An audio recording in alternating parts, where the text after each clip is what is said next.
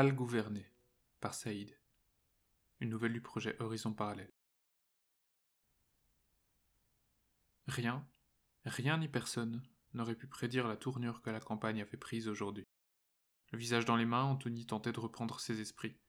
Il avait suffi d'une seule apparition médiatique à un nouveau concurrent pour le faire dégringoler, lui le grand favori, dans les sondages. La porte de l'immense bureau s'ouvrit.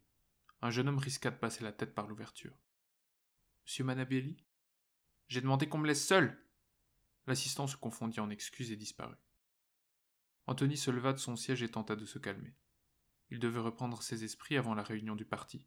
Déjà en retard, il prit tout de même une minute pour souffler, rassembler quelques documents et finit par quitter la pièce. Ne vous inquiétez pas, Anthony, il n'y a que des humains autour de la pièce. Rien à craindre.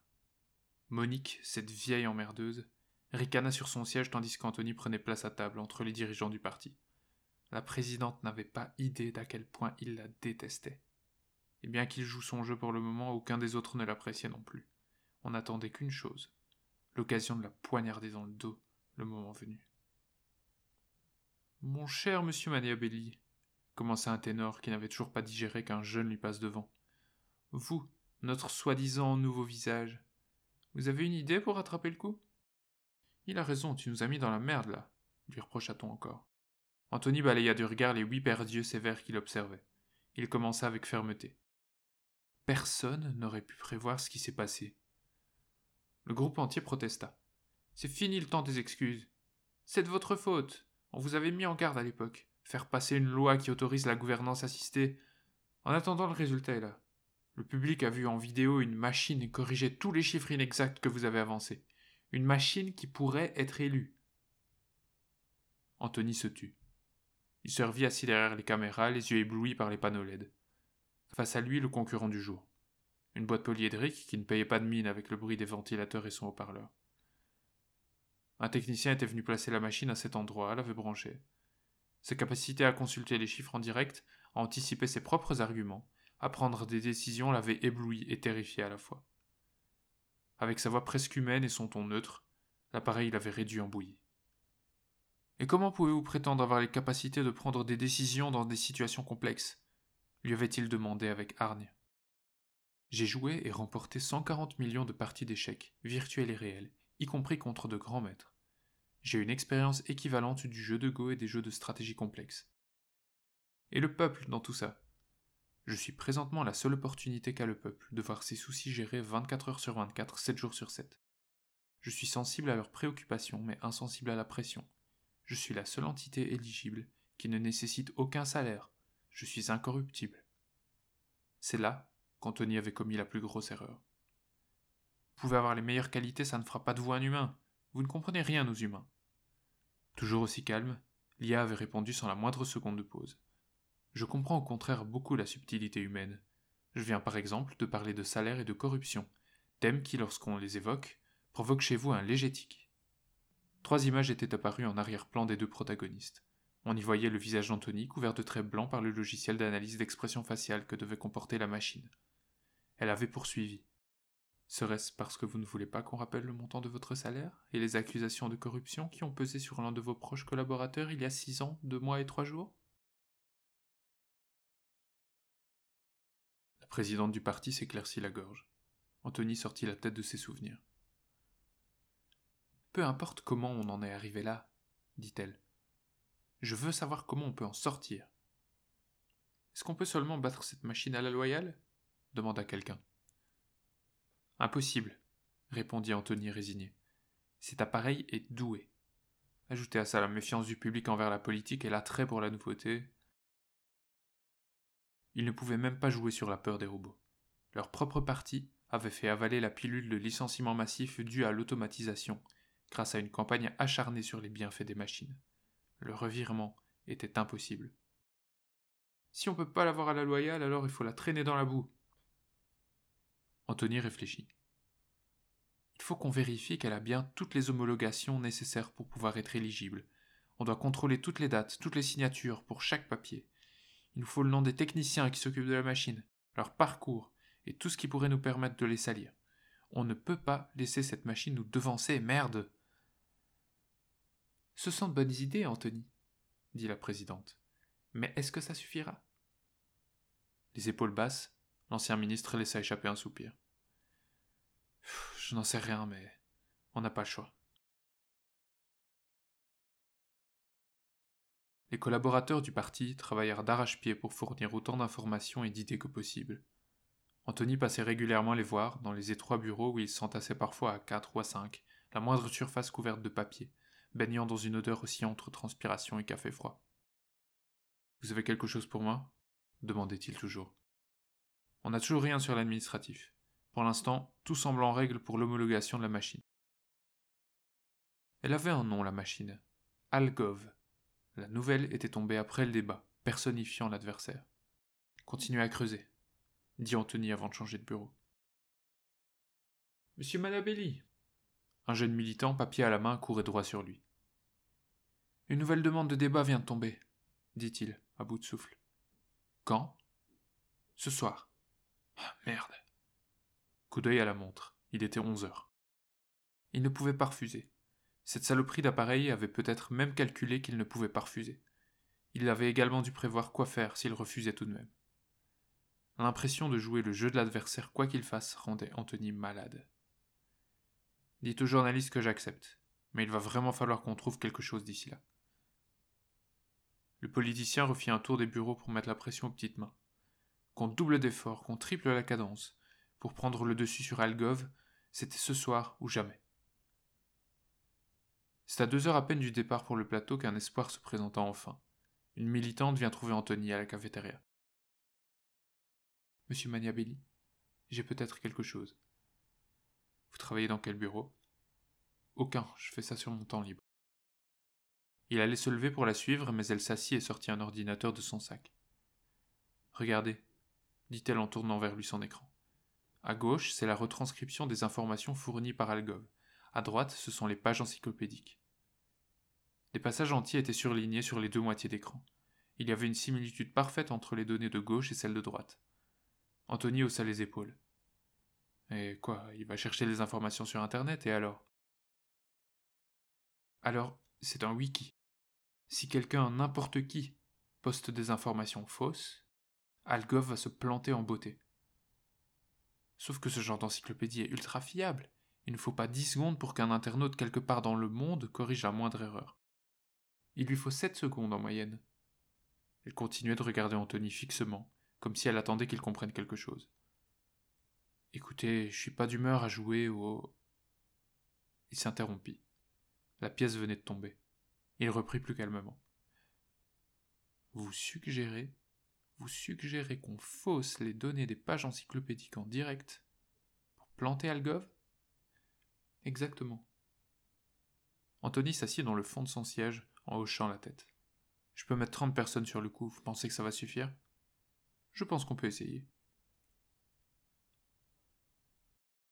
Vous êtes prêt, monsieur? La technicienne ajustait le micro accroché à la veste d'Anthony. Dans moins d'une minute, il ferait face à l'adversaire politique le plus impassible qu'il ait jamais rencontré. Du coin de l'œil, il vit des gens installer la machine sur le plateau. Le staff s'était apparemment décidé à fournir à leur maudit appareil une apparence digne de ce nom. La boîte métallique au fil apparent était maintenant recouverte d'une façade blanche, métallisée à la ligne soignée. Algov ressemblait maintenant aux vieux ordinateurs personnels que tout le monde avait déjà rencontrés dans sa famille, de quoi le rapprocher un peu plus des gens. Il n'y avait pas de public sur les plateaux de tournage des émissions politiques. Les séquences étaient filmées par des groupes journalistiques et directement diffusées sur Internet. Quand Anthony entra en scène, il retrouva le sentiment habituel de faire immersion dans une zone de lumière, un rectangle découpé dans une salle obscure, beaucoup plus grande. Il ne voyait que quelques reflets par endroits, là où les caméras étaient posées, dans l'ombre. Sur la table, la machine dit Bonjour, monsieur Maniabelli. Premier piège. Répondre signifiait accorder à Algov un statut comparable à celui d'un humain.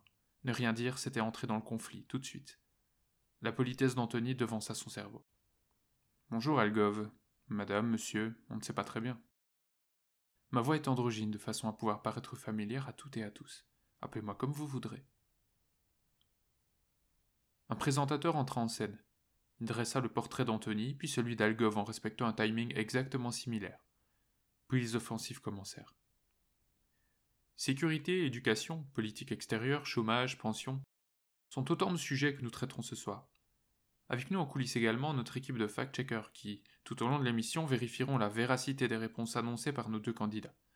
Ils sont nombreux à nous avoir rejoints pour cela aujourd'hui, puisqu'ils sont 25.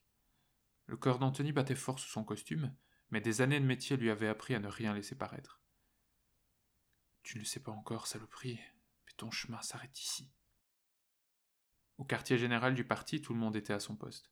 Pas moins de 60 militants, micro-casques sur les oreilles, ordinateurs à portée de main, étaient rassemblés comme des scientifiques au lancement d'une fusée, prêts à intervenir à distance sur le débat. Prêts à hacker le savoir commun? leur demanda la présidente du parti.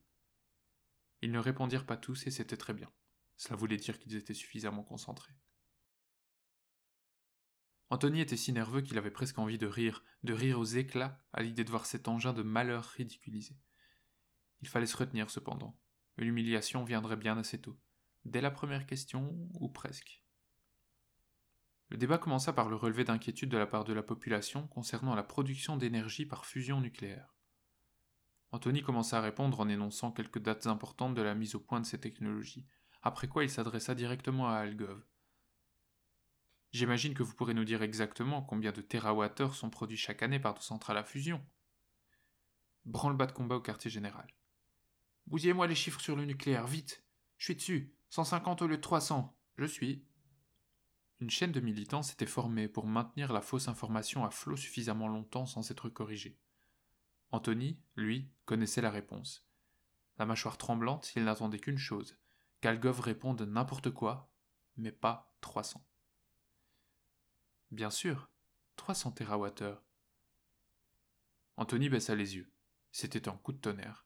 Comment était-ce possible? Qu'est-ce qui ne fonctionnait pas? Au bureau du parti, la présidente s'énervait.